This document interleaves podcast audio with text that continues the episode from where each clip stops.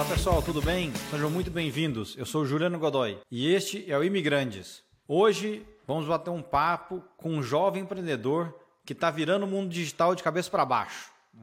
Conversa com o Caio Beleza. O Caio é Head de Crescimento Internacional da NP Digital e cofundador da NP Digital Brasil. Além disso, ele também foi reconhecido pela Forbes no 30 Under 30, que é um programa que reconhece jovens lideranças em destaque no, no, nos seus países, nesse caso abaixo de 30 anos. Caio, prazer ter você aqui com a gente, tudo bem? Tudo ótimo, Juliano, prazer é todo meu.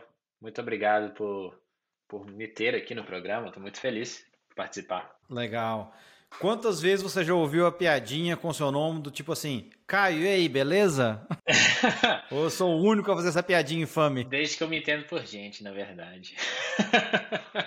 sempre foi. Sempre da, da onde que vem, cara? Da onde, qual é a origem? Eu uso como o meu sobrenome, mas não é o meu último nome, é o nome da minha mãe, o que nos Estados Unidos faz muita confusão, né? Porque você tem que usar o, normalmente o último nome mesmo.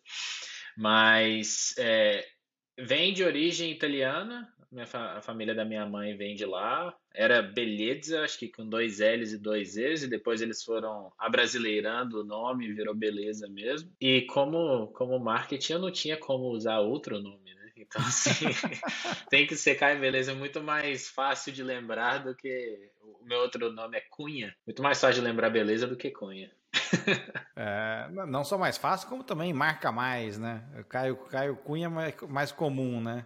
Exatamente, exatamente. Caio, então, eh, para a gente começar, é, conta um pouquinho mais da sua história, então. Já contou um pouco da família da Itália, mas, enfim, queria saber um pouco da sua história como, né, como empreendedor e como é que você chega. Você está falando de onde hoje? Hoje eu estou falando de Las Vegas. Está em Las Vegas. Isso, mudei, mudei para os Estados Unidos em 2019. Eu vou chegar lá um pouco mais da história, mas é, comecei trabalhando de forma, tipo assim, quando eu era bem novo, assim, 17, 18 anos com os meus pais, mas foi bem rapidinho, porque não estava recebendo o dinheiro que eu imaginei que eu ia receber.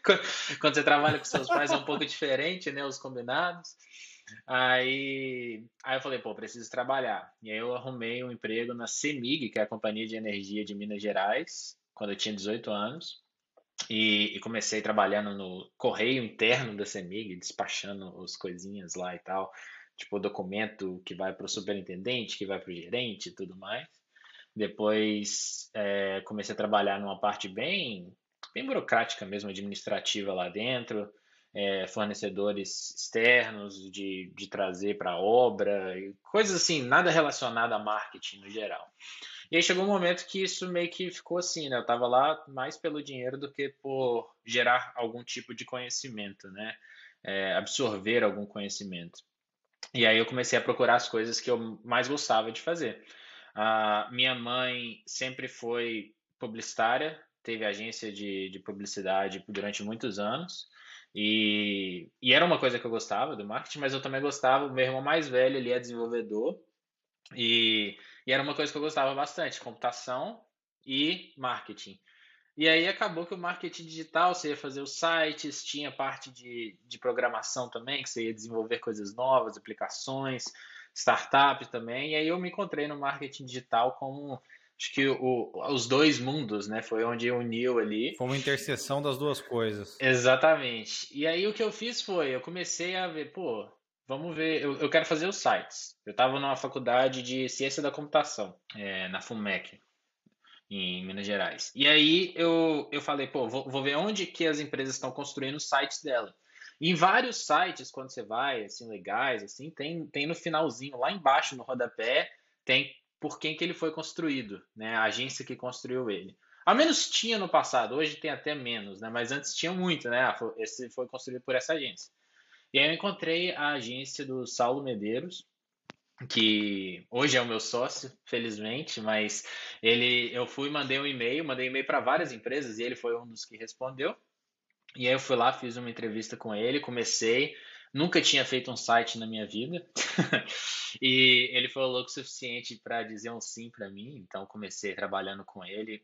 Acho que foi em torno de 2013, 2014. E foi assim que eu comecei no marketing. É, comecei aprendendo bastante, lendo vários conteúdos, estudando muito sobre o que, que tinha na época de inbound marketing da HubSpot, que é uma, uma das maiores empresas que introduziu marketing de conteúdo inbound marketing no, no mundo.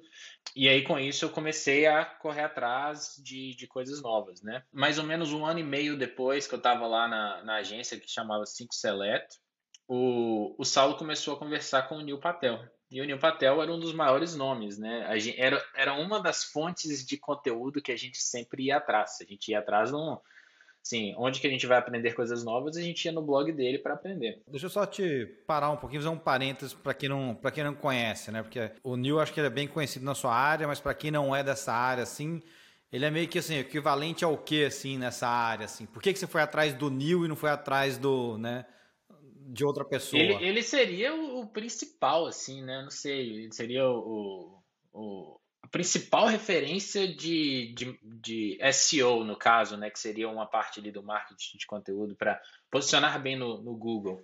E assim, toda vez que você procurava alguma coisa, sei lá, quero quero posicionar melhor, como que eu faço uma pesquisa de palavra-chave, como que eu faço com que o meu site tenha mais tráfego, sempre eram conteúdos dele. Ou seja, se ele estava posicionando bem para isso, quer dizer que ele sabia como fazer, né? Porque ele já estava tendo o tráfego para o site dele. E assim, ele sempre foi uma das maiores referências para a gente. O conteúdo que ele fazia era muito didático também. Ele explicava exatamente o que, que você precisava fazer, compartilhava todos os segredos. E para a gente era um, um, uma, uma das maiores fontes de conhecimento. O próprio Saulo, ele fez uma brincadeira, tá até no YouTube se você procurar aí. Ele gostava tanto do Neil que ele mandou um e-mail para o Nil e falou: Nil, você é o meu melhor empregado. Tipo assim, toda vez que eu tenho algum problema na minha empresa, você vem com um texto que resolve o meu problema. Eu quero uma imagem sua que eu vou fazer um, um, um, um tipo você em tamanho real e vou colocar aqui no meu escritório. E ele fez. Hoje, até hoje tem, se você procurar Nil Patel, Saulo Medeiros, você vai ver que tem lá um tipo um Nil em, em papelão, sei lá, num, numa madeira é, em tamanho real na casa do Saulo. Muito bom. Entendi, que engraçado. Então, aí voltando, o Saulo foi atrás do Nil, então, é isso, para expandir a agência dele. Isso, e aí o que aconteceu foi, é, já tinha muita gente até pegando os conteúdos do Nil que estavam em inglês e traduzindo para português, sem o conhecimento do Nil. E porque a gente já tinha visto né, outros conteúdos, e eles estavam posicionando bem no Google também. E uma das maiores coisas foi apenas, sei lá, 4 ou 5% da população brasileira sabe inglês, inglês, né? Então, o conhecimento dele não era difundido para o Brasil inteiro, porque você tinha que saber, eu tinha que traduzir, era muito mais complicado. E esse foi mais ou menos o pitch que o Saulo fez. Falou, pô, acho que a gente consegue traduzir o seu conteúdo, trazer você para o Brasil, e aí a gente pode fazer um, uma sociedade mesmo, a gente faz uma agência, ele mostrou que tinha a agência dele, o Neil fez várias conversas, e eu meio que entrei assim, falei, eu quero entrar de qualquer jeito, eu trabalho de graça, eu só quero trabalhar com o Neil Patel. Foi basicamente isso que foi a minha conversa com o Sal. E aí o que aconteceu foi, ele, ele, eu já era muito próximo dele, a gente já trabalhava muito junto, assim, no dia a dia da agência, porque eu fazia o marketing interno da agência e ele vendia, né, os clientes novos, então a gente trabalhava muito próximo.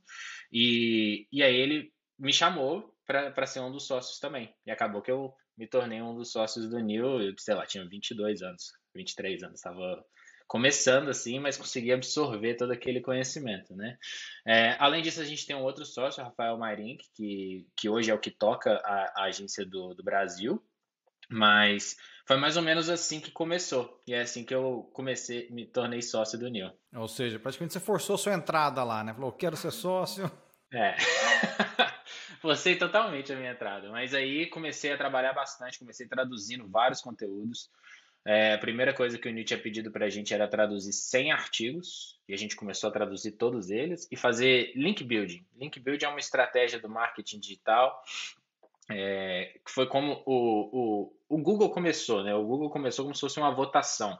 Site que tivesse mais links de outros sites apontando para ele, um link mesmo, quando você clica, vai para o site, ganhava. Isso foi o primeiro modelo lá do algoritmo do Google há muitos anos atrás. Ou seja, se você tinha muitos links, antes você ganhava. Hoje tem várias coisas, né? Da qualidade do link, não pode ser uma coisa spam, não pode ter erros. Então tem vários outros. É... O algoritmo do Google é gigantesco e muda todo dia, né? Todo dia tem uma atualização nova. Mas a gente começou a fazer isso, né? Começou a trazer links de qualidade do Brasil. E isso ele ficou apaixonado. Então, comecei a, do nada, só ler os artigos do Neil. Eu estava falando com o Neil por Skype quase todo dia, porque ele estava lá falando, ah, esse link é bom, esse link não é e tal, vamos fazer mais, eu quero investir. A gente começou a montar um time, montamos um time de umas 10 pessoas no Brasil e começamos a mandar e-mail para várias pessoas e aí estava lá conseguindo fazer a abordagem para conseguir os links para o site do New. E aí, bom, isso no Brasil. Isso no Brasil ainda. E co isso. como é que essa oportunidade internacional apareceu? É, e aí a gente começou a construir a agência, porque é, a marca do Neil começou a ser mais conhecida, ele começou a ir para o Brasil várias vezes para palestrar nos maiores eventos, e aí começamos a construir a agência mesmo, né? Começamos a ter clientes, é, até vários clientes grandes, porque o nome dele abria várias portas para a gente.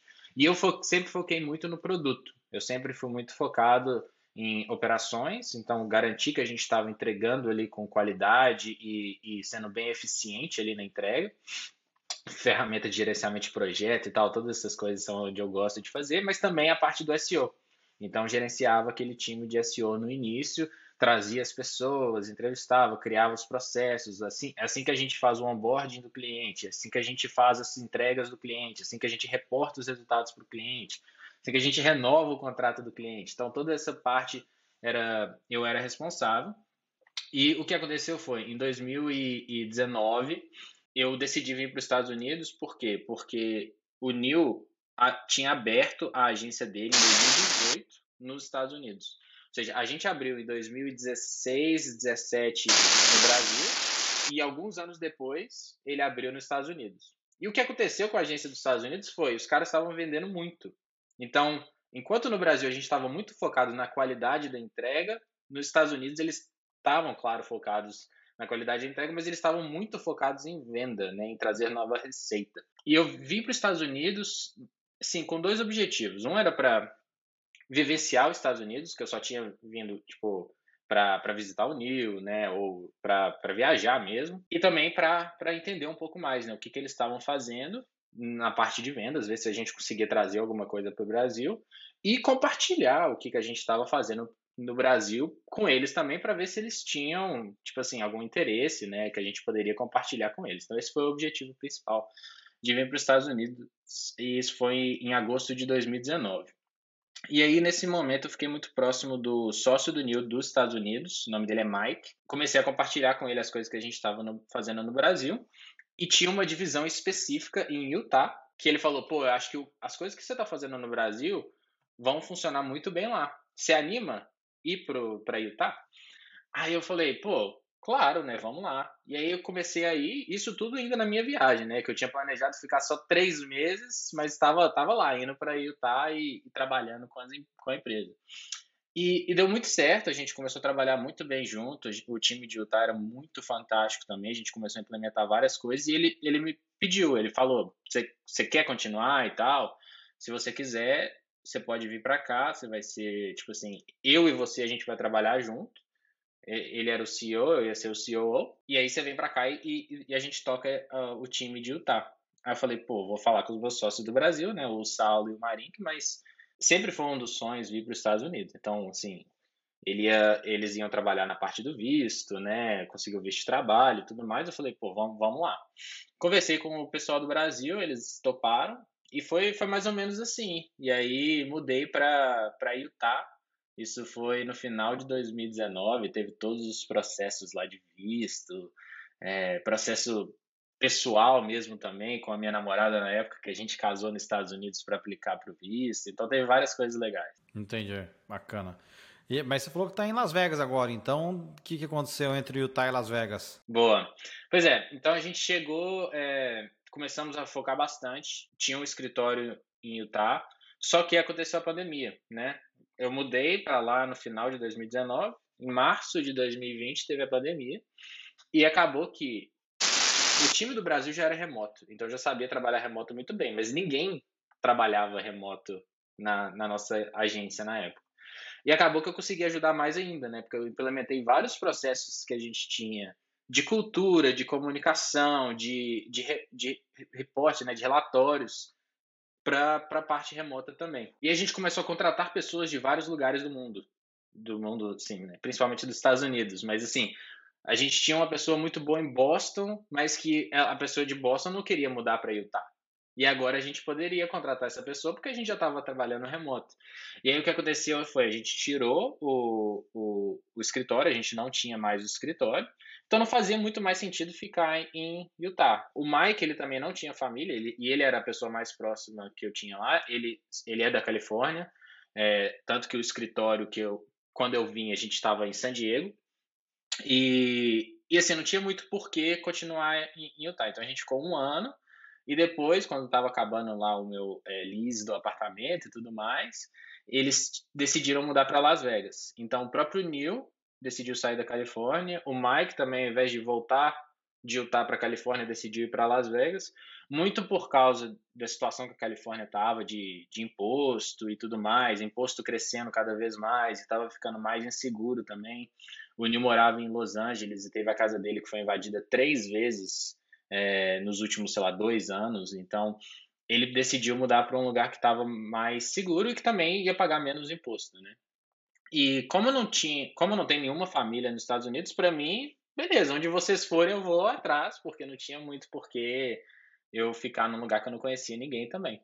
E aí vim para Vegas, achando que Vegas era uma cidade muito louca, né? Uma cidade só que todo mundo vem para para fazer festa e tudo mais e acabei descobrindo que, na verdade, Vegas é uma cidade bem massa, assim, tem, tem várias coisas legais, é uma cidade normal, onde tem pessoas que vivem sem, sem a loucura lá da, dos cassinos. É, um pouco do estereótipo, né? Todo mundo pensa em Vegas, pensa no cassino e tal, mas... É. obviamente também tem, tem, um, tem o outro lado da cidade. Sim, isso mesmo. E, e, e Caio, nessa tua vinda para cá, né? O que, que mais te, o que, que mais te impressionou nessa, nessa sua chegada? Principalmente assim, acho que em relação, né, em relação ao mercado que nem empresa, né? Porque você falou assim, ah, aqui os caras estavam vendendo bastante, focado em vendas, e a gente estava focado em operação, né? O que, que, que, que mais te impressionou assim nessa sua primeira chegada aqui? Pô, eu acho que assim, várias coisas foram muito legais, sabe? Eu acho que, primeiro, a organização e assertividade dos americanos ajuda muito. Eu acho que o brasileiro, ao menos as pessoas que eu trabalho junto no Brasil, né? não vou generalizar todas as pessoas, mas a gente trabalhava mais horas no Brasil, cerca de, sei lá, 9 a 12 horas por dia, e a gente fazia menos, tipo assim, executava menos do que eu via o pessoal trabalhando às 8 horas mesmo, né, normal assim da jornada de trabalho, e as coisas saíam mais rápido. E até hoje para mim ainda é um pouco difícil de entender talvez culturalmente, por quê, né? Eu acho que aqui sempre tem muito assim, pô, a gente vai chegar, a nossa reunião vai ser 30 minutos, a gente não vai ter uma reunião inteira de, sei lá, de uma hora, duas horas de reunião. Nesses 30 minutos, os dois, dois, três primeiros minutos a gente fala alguma coisa pessoal, ou tipo assim, quebra o gelo, né?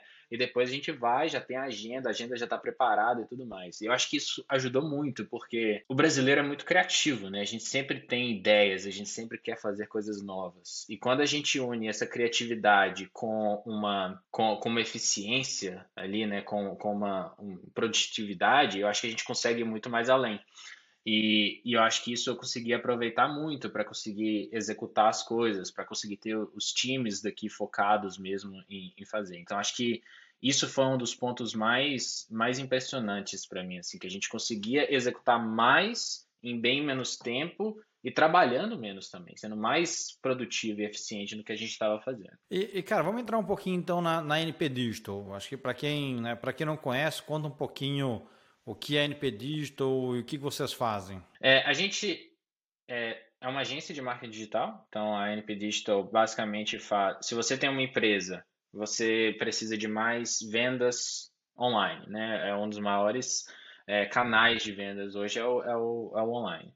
É, a gente oferece todos os serviços para que você consiga gerar mais receita online. Então, começando com o tráfego, dois tipos principais que a gente trabalha, que é o orgânico ou até o, é o tráfego merecido, digamos assim, né? o que você conquista, que é você coloca coisas no Google mesmo, dentro do seu site, né? um blog ou tudo mais, você faz vídeos no YouTube, que aí você consegue gerar mais tráfego, você faz coisas nas redes sociais e está gerando tráfego ali para o seu site, é, ou tráfego pago também, Ou seja, você faz investimento no Google e aparece lá naqueles anúncios, faz investimento nas redes sociais e está ali nos anúncios também.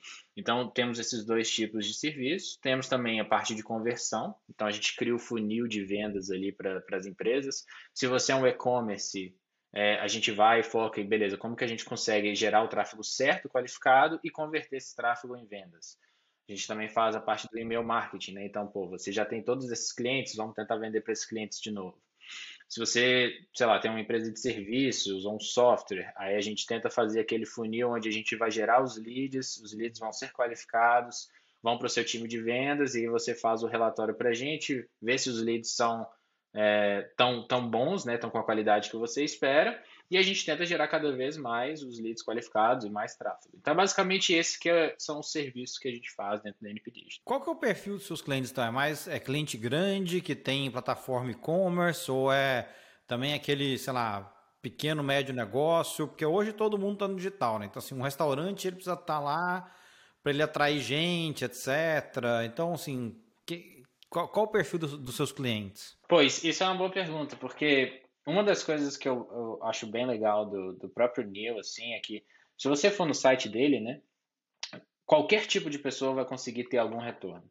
Então você chega no site, se você não tem dinheiro para nada, digamos que você quer só aprender, quer estudar, vai ter lá uma parte onde você consegue ver todos os textos. Tem mais de 4 mil artigos no site dele que você consegue de graça. Tem não sei quantos vídeos no YouTube, tem não sei quantos episódios de podcast também que ele tem um podcast. Então acho que isso é bem legal.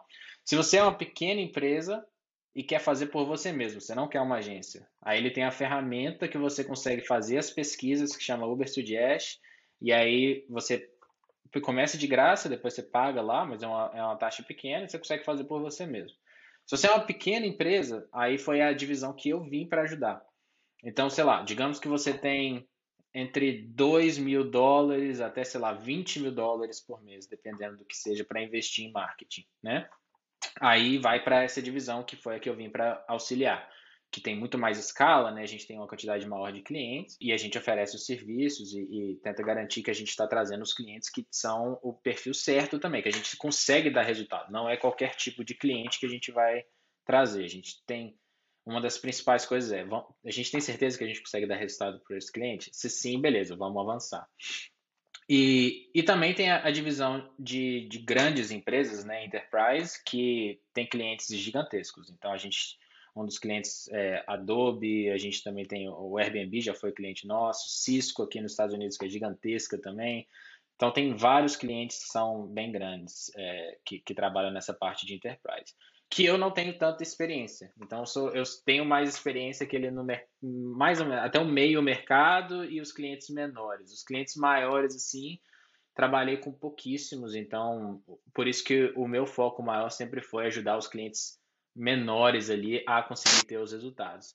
O que também me gratifica bastante, porque quando a gente pensa nas empresas gigantescas, né, até uma Accenture da vida, é, elas já estão muito bem consolidadas, né? Então, assim, é, já tem uma operação toda rolando. Claro, você vai fazer coisas muito mais grandiosas, vai ter muito mais dados, você vai ter uma, às vezes até uma liberdade para fazer mais. Mas para mim, conseguir ajudar aqueles empreendedores que estão no início da carreira, aqueles caras que estão começando ali, né, que tem, sei lá, dois, três funcionários, a, sei lá, conseguirem vender mais, conseguirem viver daquele negócio, a conseguirem ter mais um empregado, contratar mais uma pessoa, eu acho que isso é uma das coisas que mais me motiva nos clientes menores, que eu gosto bastante de trabalhar também. Bacana.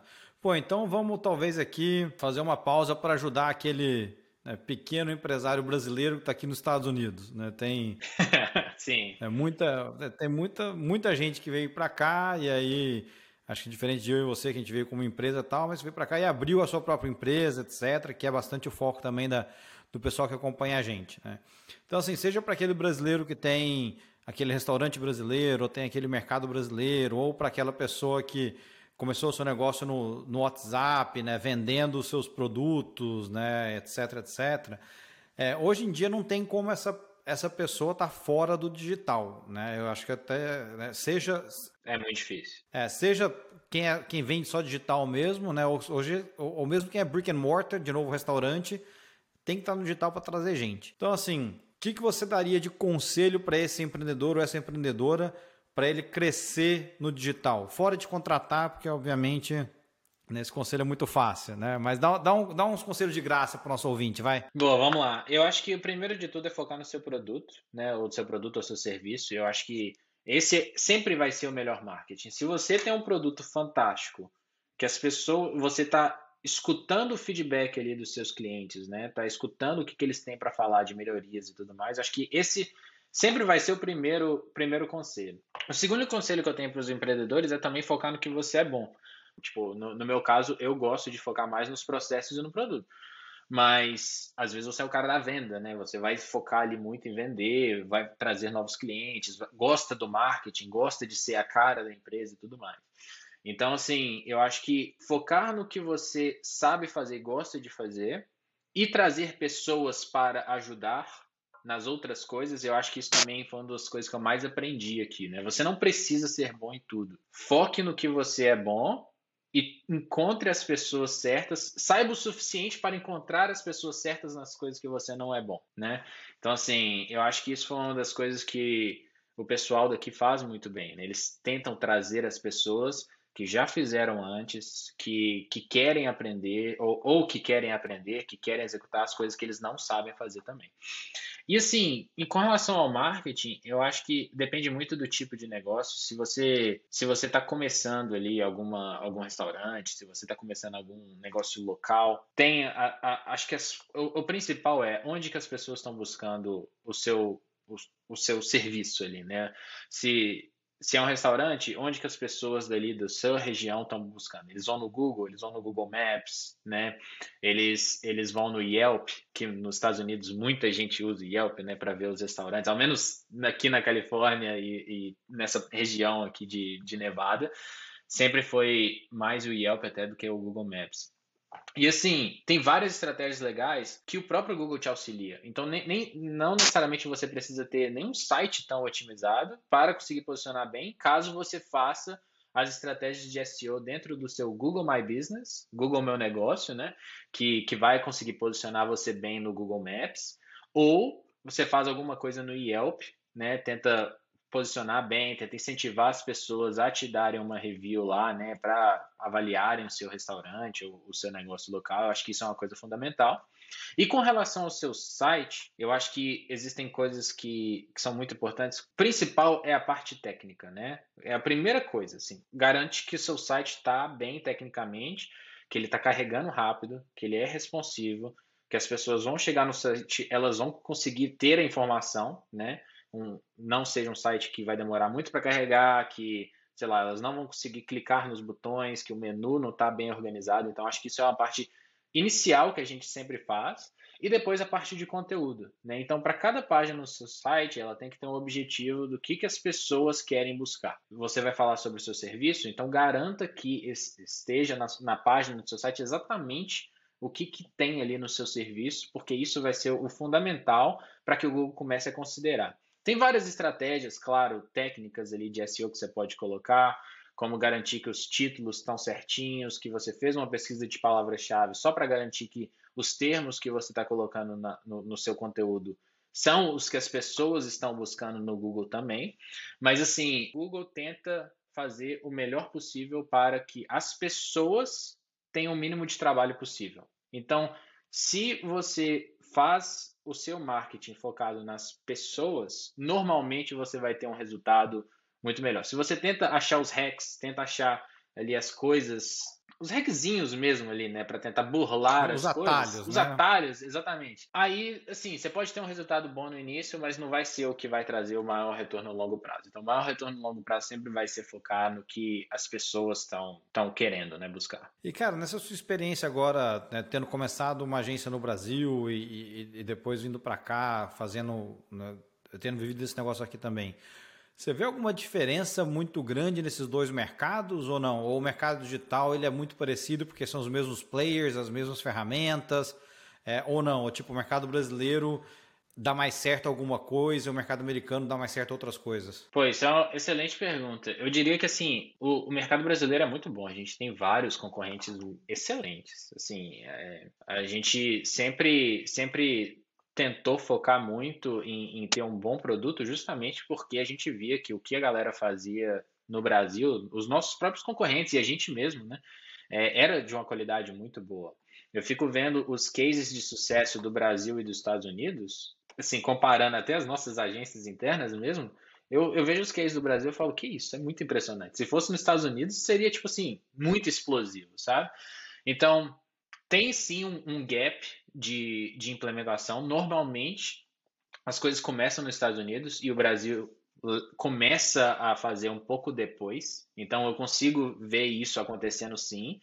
E as pessoas que conseguem identificar essas tendências nos Estados Unidos e aplicar no Brasil rápido são geralmente as que vão muito bem sabe? Isso é uma coisa que eu vi várias, vários empreendedores mesmo, vendo um, um, software novo que começou nos Estados Unidos, que a galera começou a adaptar, foi, pô, levou para o Brasil. O primeiro que levou normalmente dá certo, o segundo, o terceiro dá mais certo ainda, porque já aprendeu que não, não vai dar certo no Brasil, sabe? Mas assim, as pessoas que conseguem identificar essas tendências nos Estados Unidos e levar para o Brasil, geralmente conseguem ter um resultado bom. E tem uma diferença de concorrência também, até muito por causa do orçamento.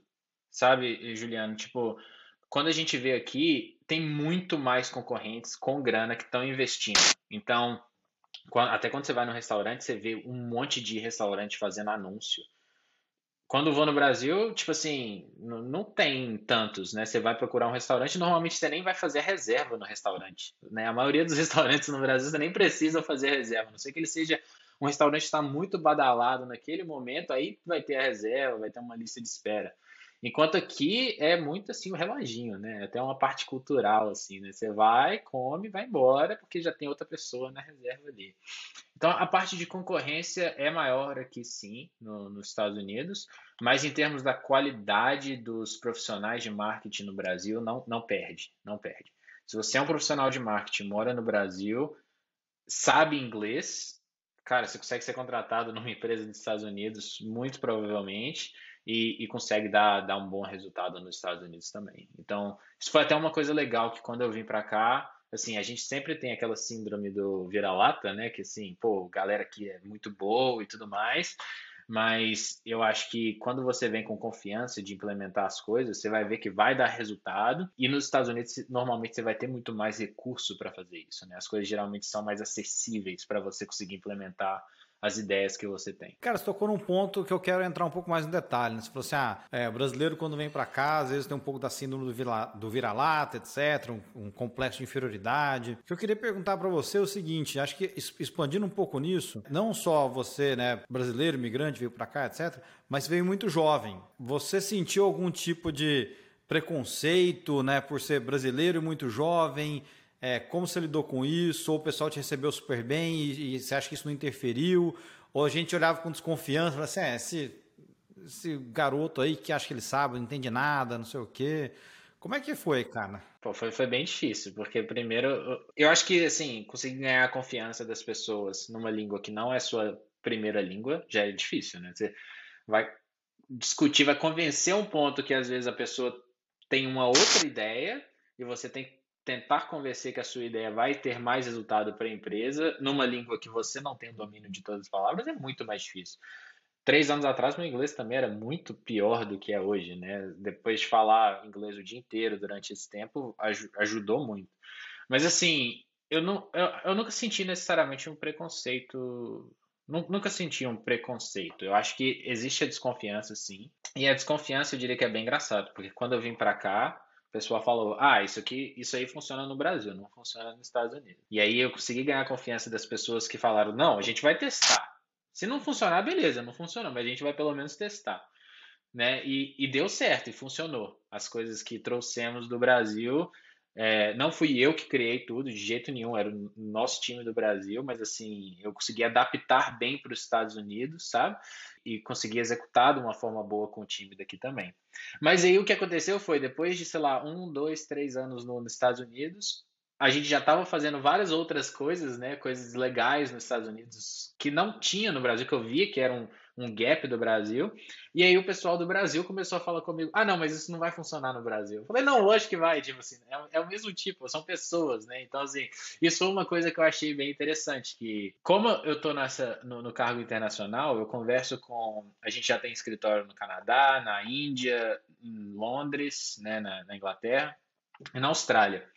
E sempre vai ser uma barreira. Sempre vai falar, não, aqui no, o, o pessoal tem uma cultura diferente. É.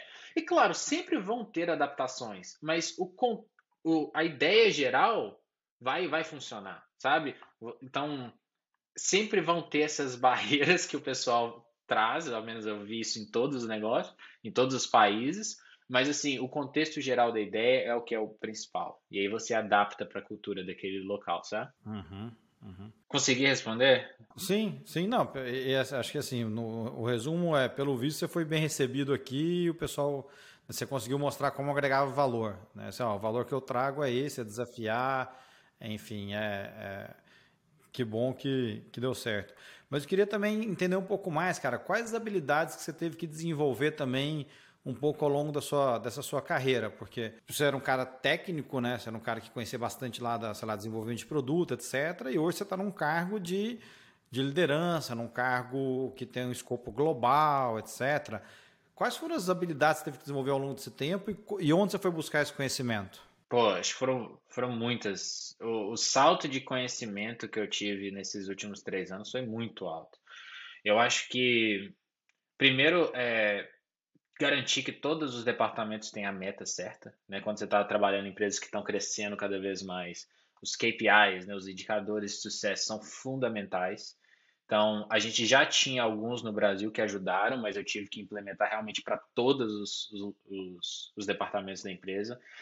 Parte de gerenciamento também, Juliano, acho que assim, muito, muito grande, porque começa a ter vários níveis, né? Você começa, sei lá, você tem duas, três pessoas que você está gerenciando, essas pessoas estão gerenciando outras, sei lá, seis, sete pessoas, dez pessoas, e aí vão tendo vários outros.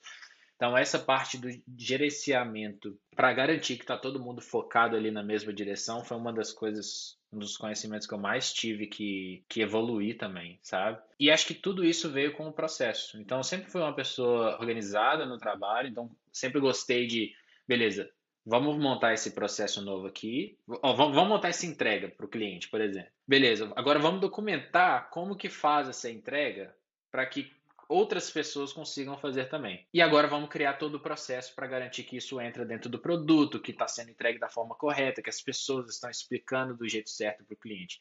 E eu acho que isso foi um dos grandes diferenciais, porque eu consegui implementar isso muito bem nos Estados Unidos e com isso, assim, foi o que o próprio Mike trouxe para mim, que eu nunca tinha pensado. Eu sempre achei que eu fosse muito mais um, um, uma pessoa de marketing do que qualquer outra coisa. E ele falou: não, você é uma pessoa de, de operações, de processos, sabe?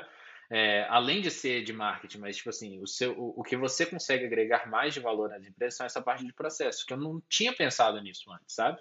Então, eu acho que essa foi essas foram as competências que mais que mais ajudaram. E essa mentalidade que eu falei antes também de você não precisa ser bom em tudo. Eu acho que é, você sempre quer aprender, né? Acho que tem várias pessoas que querem sempre aprender tudo e absorver o máximo possível.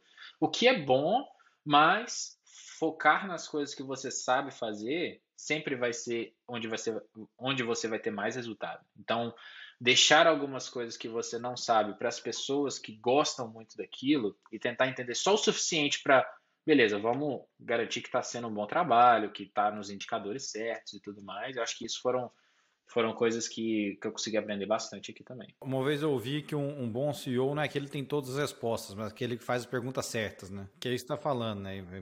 Enfim, uma operação, uma empresa é muito grande para uma pessoa só ter ter todas as respostas, né? O... Com certeza. E não só isso, né? Senão você, você vira a barreira, né? Senão as pessoas não vão conseguir pensar por elas mesmas e todas as decisões precisam ser para uma pessoa só. O que quando você tem uma empresa de, sei lá, 10, 15 pessoas, beleza, todas as decisões podem ir para uma pessoa. Mas quando você tem, hoje a gente já está em 750 pessoas, se só uma pessoa pode tomar as decisões estratégicas da empresa, tipo assim, acabou, né? Não, não, não vai. Tudo vai demorar anos para que seja implementado. Então, eu acho que quando você dá a confiança para as pessoas de tomarem as decisões, claro, seguindo ali né, a, o, os valores da empresa, seguindo as diretrizes e o objetivo principal que está sendo passado para os empregados, eu acho que isso ajuda bastante. Uhum, é.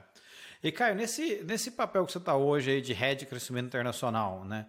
Quais, quais têm sido os principais desafios para expandir a empresa para um outro mercado? É reconhecimento de marca? É contratar gente? Né? O que, você está que que tá enfrentando? Pô, isso é muito legal. É encontrar as pessoas certas. Porque a gente sempre tenta encontrar uma pessoa que é como se fosse o um novo CEO, né? A gente chama de Managing Director, por isso até que eu tinha conversado com você antes sobre o cargo, mas é a pessoa que vai rodar aquele país. Se a gente fizer uma contratação errada, da pessoa que não vai ser a pessoa certa, né? É como se você estivesse trazendo um sócio para o negócio que vai ser problemático. Então, a gente está demorando, tipo, para cada nova pessoa, um, uma sequência de reuniões, uma sequência de, de entrevistas mesmo, para garantir que a gente está trazendo uma pessoa que está alinhada, que, que tem, tem, as competências necessárias, né, que tem os valores também que a gente preza como empresa, para garantir que a gente vai fazer da, da forma correta. E que que você, o que, que vocês estão buscando então nessas pessoas? Então, a gente está buscando primeiro uma pessoa que já teve um, um, um track record de sucesso, né, que já fez antes, então já construiu principalmente uma agência é, antes é, alguém que sabe trazer novos clientes também, porque a gente já tem uma quantidade de tráfego e, e leads muito grande com o site newpatel.com, então já tem várias pessoas interessadas. Então, é uma pessoa que consegue trazer novos negócios para a empresa, sabe vender, né? sabe escolher os clientes certos também, sabe contratar as pessoas certas, então às vezes já tem um network, ele já conhece as pessoas ah, beleza, eu já tenho uma pessoa boa de entrega, eu já tenho uma pessoa boa de venda, já tenho uma pessoa boa de processos, de RH, de jurídico e tudo mais. Então, que já tem um conhecimento, mas que principalmente sabe contratar pessoas certas também. Então, nas nossas perguntas, a gente sempre tenta ir para esses pontos para garantir que, pô, a pessoa não só vai conseguir trazer as lideranças, vai conseguir trazer os clientes certos e ela também está alinhada com os valores e, e o que a gente quer para o futuro da empresa. Tem algum país que, sei lá, tá, tá te surpreendendo, tá sendo mais difícil que você imaginava? Você fez um plano para entrar lá em três meses e tá há seis meses. E, e, e, por que, que você acha que isso tem acontecido? Olha, felizmente acho que é o contrário, eles estão me surpreendendo positivamente. a gente tem um, um, um país, Canadá, que começou agora.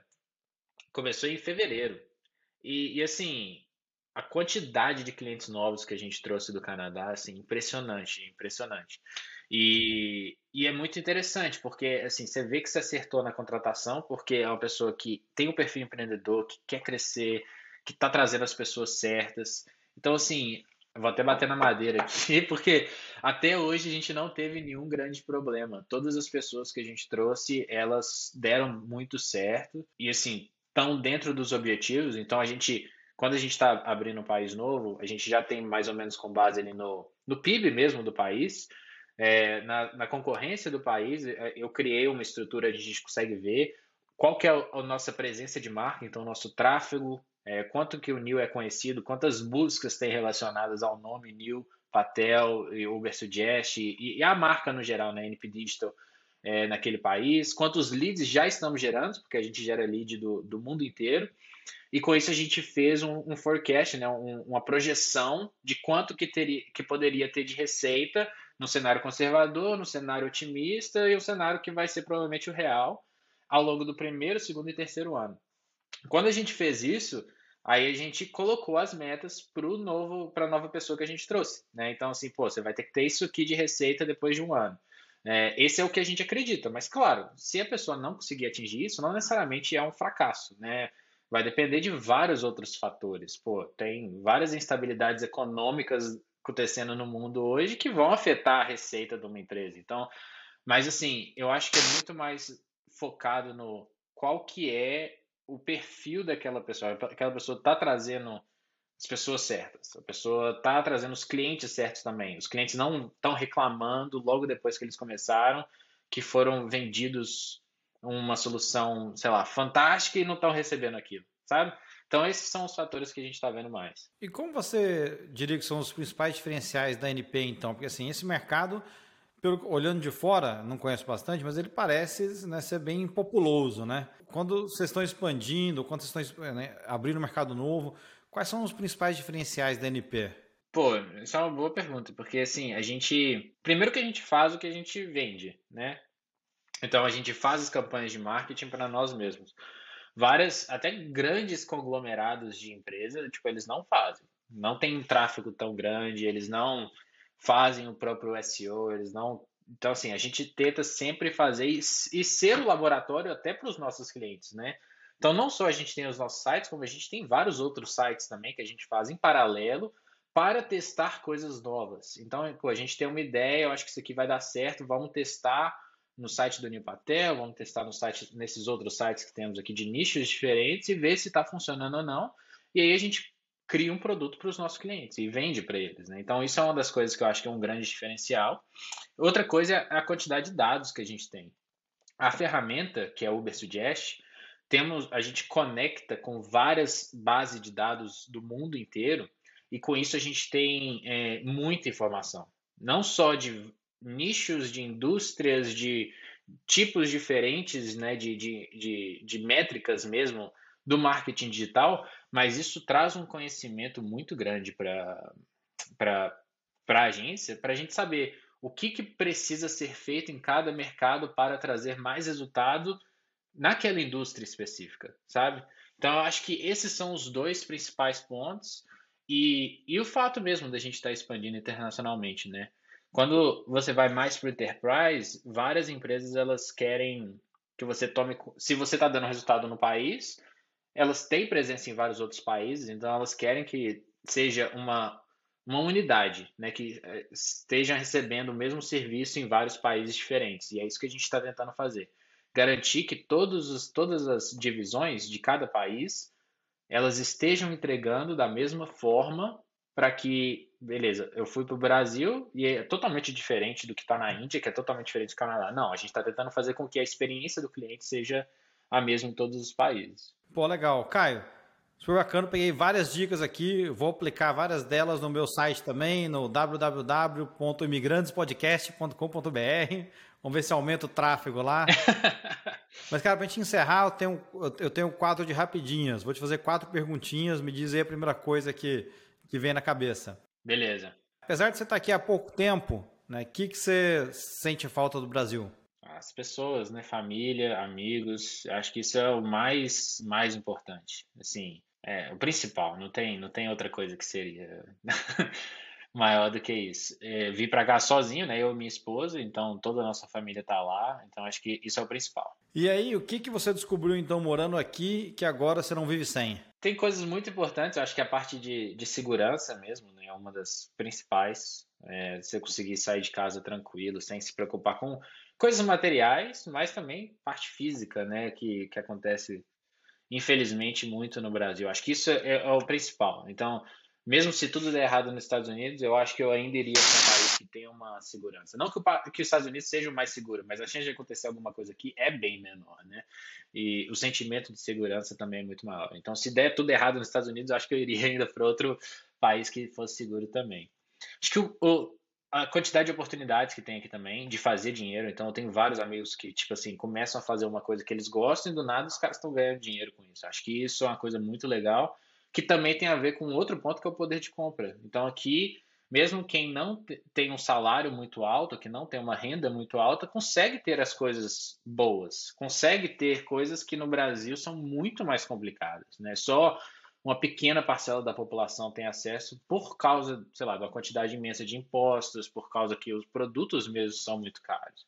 Então acho que isso é uma coisa muito diferente. E tem pequenas coisas ali no dia a dia, né? Tipo assim, sei lá, uma máquina de lavar louça que é muito, não é comum no Brasil, mas que ajuda bastante. Acho que isso é uma coisa muito boa. A máquina de secar a roupa, essas coisas assim, querendo ou não, fazem diferença na qualidade de vida, sabe? Legal. É, com certeza, cara, que senão lavar na mão, já tem que lavar roupa, então muita coisa.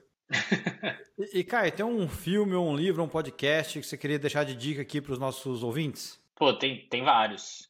É, se forem empreendedores, eu diria que tem um livro que chama Traction, que é o Entrepreneurial Operating System. Esse livro tem várias coisas legais que ajuda bastante.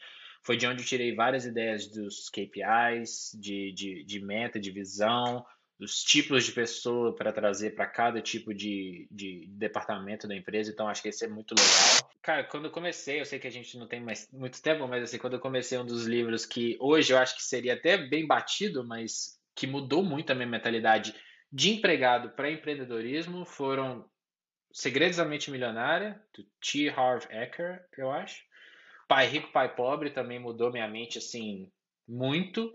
É, do Robert Kiyosaki, eu acho. E um que eu gostei muito, que é esse, tá até aqui, eu, eu deixo ele do lado, que é extrema franqueza, né, na tradução, que é Radical Candor.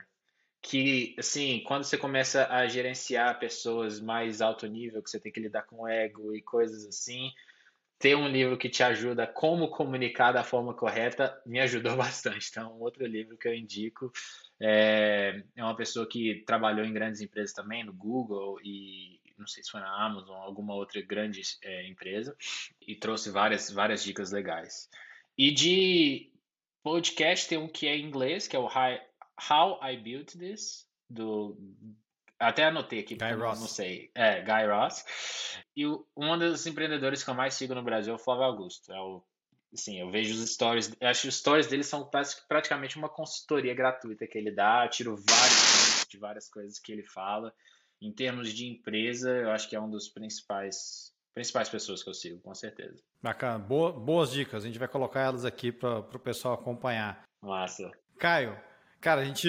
Obrigado de novo pelo seu tempo. A gente cobriu bastante. Quem sabe a gente faz um outro episódio de follow-up aí. Tem, tem bastante, bastante assunto, com certeza. Vamos sim, Juliano. Queria te agradecer por estar aqui com a gente, cara. Valeu. Onde o pessoal te acha? Antes de você ir embora, aonde o pessoal te acha?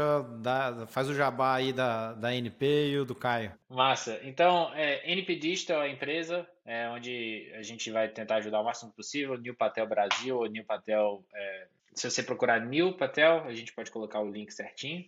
É, o meu Instagram é Caio underline, beleza? É bem antigo. Então, underline era uma coisa que existia na época.